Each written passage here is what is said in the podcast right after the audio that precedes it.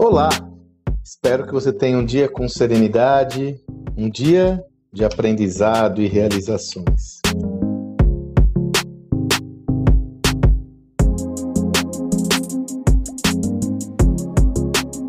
É interessante, né? Até é uma, esse áudio de hoje é uma continuidade do de ontem, que eu estou falando sobre simplicidade, como muitos dos conceitos que nós conhecemos são oriundos de um passado, né? É interessante que a gente tem um, um, um, um ambiente onde ele é caracterizado por muitas inovações, novidades, e muitas vezes há o risco de nós entendermos que essas novidades são o único caminho para que eu consiga obter êxito na minha transformação pessoal.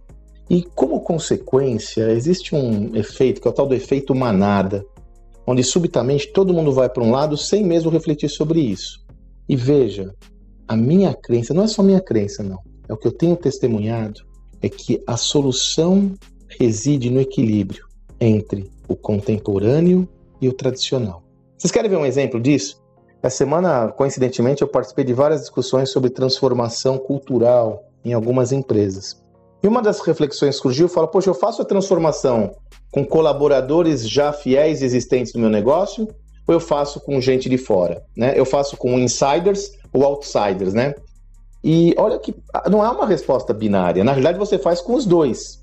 Com as pessoas que estão na organização que tem a sua cultura, que tem a sua força, que já conhecem o seu negócio e com pessoas que vêm de fora que trazem novos conteúdos, novos pensamentos e novas proposições. Agora, aqueles que estão dentro, que não coadunam, que não estão alinhados com esse processo de transformação, você vai ter mais dificuldade no alinhamento. Então, talvez seja educá-los, capacitá-los, dar oportunidade, mas de repente eles não vão continuar no negócio. Da mesma forma, os novos, se eles não entenderem a essência da organização, não tiverem um alinhamento cultural, não vai rolar.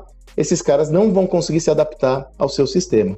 Então, note que, da mesma forma que eu falo do, do, equilíbrio em relação à adoção de tecnologias e métodos, aqui também é o equilíbrio. É o essencial com o novo. É a diversidade. Eu estive essa semana, novamente, estive com muitas cooperativas, fazendo um projeto legal com o pessoal da Canda, a da Mantina, um projeto incrível, uma cooperativa muito potente na área de agronegócios. Tive com meus amigos da OCB Mato Grosso do Sul, que eu já quero mandar um abraço aqui para o Renato, para o Celso, para a Dava, estão fazendo um trabalho incrível em Mato Grosso do Sul para transformar o cooperativismo no Mato Grosso, agro, saúde, finanças, enfim.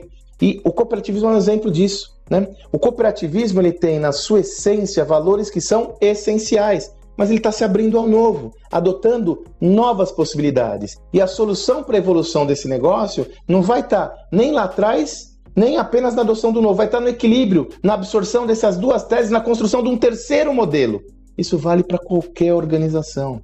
É a partir da essência que você se transforma. Então, muito cuidado. Muito cuidado com os modismos, com as receitas prontas. Muito cuidado com aquilo que às vezes é superficial e é cosmético. Tenha profundidade para ter um entendimento claro sobre como todas essas possibilidades se traduzem em uma solução para o seu negócio, que seguramente ela vai estar num ponto de equilíbrio entre aquilo que é essencial e o que é contemporâneo, e você vai construir uma terceira via, que é da união dessas duas dimensões. Espero que você tenha um excelente dia e